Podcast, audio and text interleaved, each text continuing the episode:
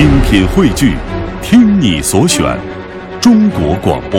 radio.dot.cn，。各大应用市场均可下载。埃利德·迪吕波是比利时的现任首相，他的一生经历了很多嘲笑，但是面对嘲笑，迪吕波既没有竭力反驳，也没有因此消沉，而是从嘲笑中检讨自我，激励自己，最终用成功回答了别人的嘲笑。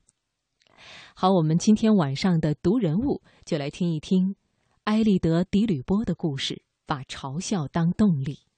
一九五一年。迪吕波出生于比利时南部一个叫做莫兰维茨的小镇，父母都是从意大利移民到这里挖煤的矿工。在姐弟七人中，迪吕波是最小的，也是最不幸的。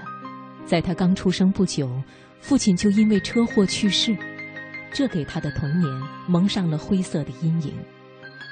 入学第一天，迪吕波因为没有穿上衣而受到同学们的嘲笑，说他是个怪人。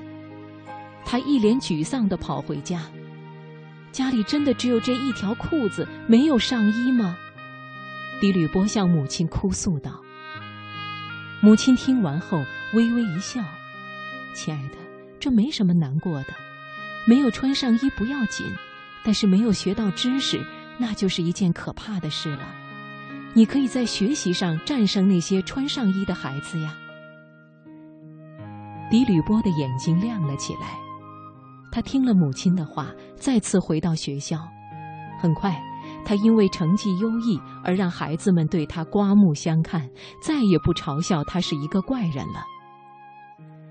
比利时由南北两部分组成，北部的弗拉芒人说的是荷兰语，南部的瓦隆人说的是法语。迪吕波是以法语为母语，同时又精通意大利语和英语，但是对荷兰语不太精通。在一次北部的竞选演说中，迪吕波用荷兰语谈到实施财政紧缩政策的紧迫性时，将“紧迫”说成了喝酒，被荷兰语媒体抓住了把柄。比利时荷语系最有影响的《最新消息报》讽刺迪吕波：他已经准备好担任首相，但是他的荷兰语还没有准备好。北部最大的分裂主义政党新弗拉盟联盟党主席德维福嘲笑他：“我们家的尼日利亚清洁工来比利时只有两年，荷兰语要比迪吕波说的好多了。”这些嘲笑导致迪吕波在北部荷兰语地区支持率颇低，因为人们无法信任一个连荷兰语都说不好的人能够领导好比利时整个国家。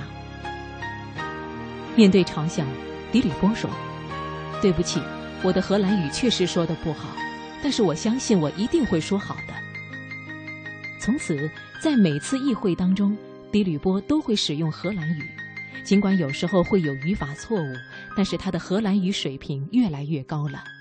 近日，荷兰自由党对外透露，迪吕波在议会中已经不需要使用同声翻译。而他的这种执着的精神，也渐渐让北部的弗拉芒人心生敬佩。迪吕波就任首相时，比利时的国债占据了 GDP 的百分之九十六，在欧元区国家中仅次于希腊和意大利，经济十分惨淡。法国的新闻报首先发难，取笑他。比利时人宁愿相信童话，也不指望迪吕波能够解决这个国家的棘手难题。随后，多家媒体参与进来，舆论漩涡铺天盖地地向着迪吕波卷来。而此时的迪吕波没有向公众表达自己执着的信心，而是选择了沉默，因为他决定用事实说话。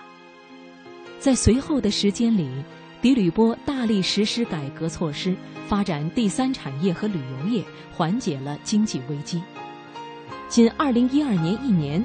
比利时的第三产业迅速发展，当年的财政附加值达到两千五百八十七点一一亿欧元，占国内生产总值的百分之六十八点六，比上年增长了两个百分点。